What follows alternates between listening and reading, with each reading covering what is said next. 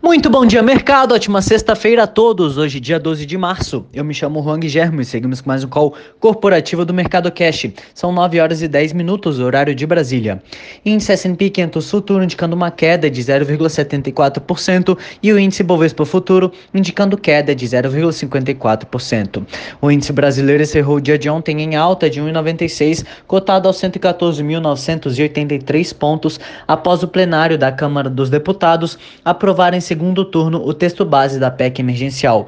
De acordo com o jornal Valor Econômico, o Congresso deve promulgar a PEC apenas na próxima semana. Os índices Dow Jones, S&P 500 e Nasdaq subiram ontem, renovando máximas após o presidente Joe Biden sancionar o pacote de 1,9 trilhão de dólares em estímulos contra os impactos econômicos da Covid-19, que foi aprovado ontem pela Câmara dos Representantes. Os Estados Unidos ainda tiveram um dado melhor que esperado no mercado de trabalho. Os pedidos por seguro-desemprego somaram 712 mil na semana passada, abaixo dos 725 mil esperados.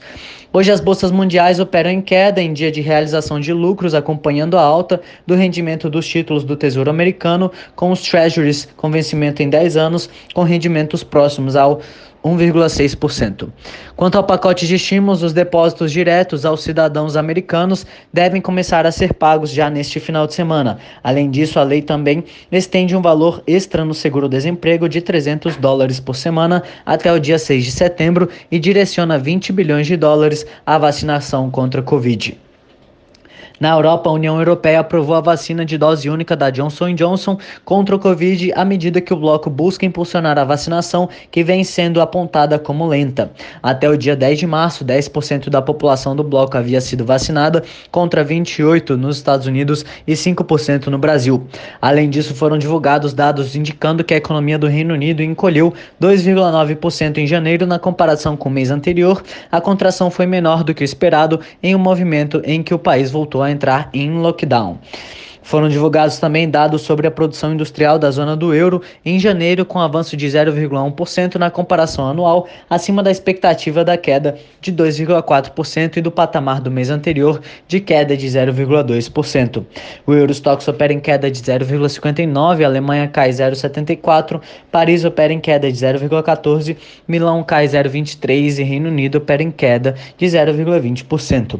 O índice de Xangai fechou em alta de 0,47% e Hong Kong em em queda de 2,2% e Tóquio fechou em alta de 1,73%.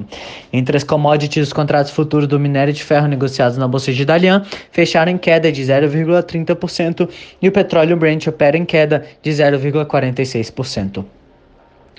No cenário corporativo, temos notícias da Vale, em que o novo conselho da mineradora, cujos 12, os 12 nomes foram aprovados pelo atual colegiado na véspera, terá sete membros com ampla experiência em sustentabilidade, além de oito, oito considerados independentes, dentre outras inovações, no que promete ser a maior mudança do órgão administrativo desde que a companhia se tornou privada em 97.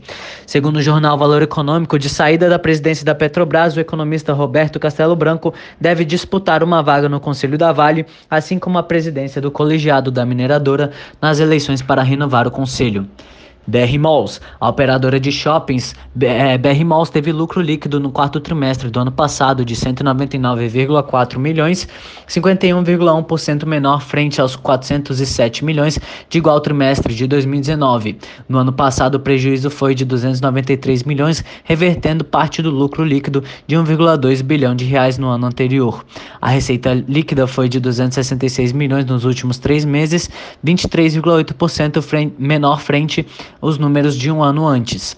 O EBITDA do quarto trimestre foi de 251 milhões, 65,3% menor a igual trimestre de 2019.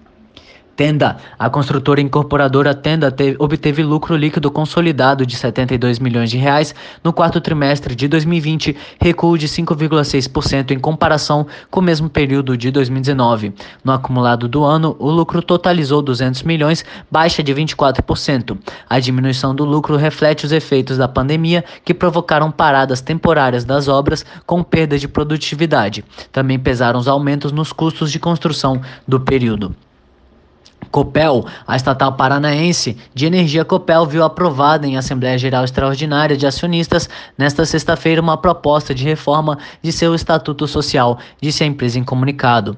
O novo estatuto prevê o desdobramento de ações da companhia na proporção de 1 para 10 papéis e a formação de units, sendo cada unit composta de 5 ações, uma delas ordinária e quatro preferenciais classe B.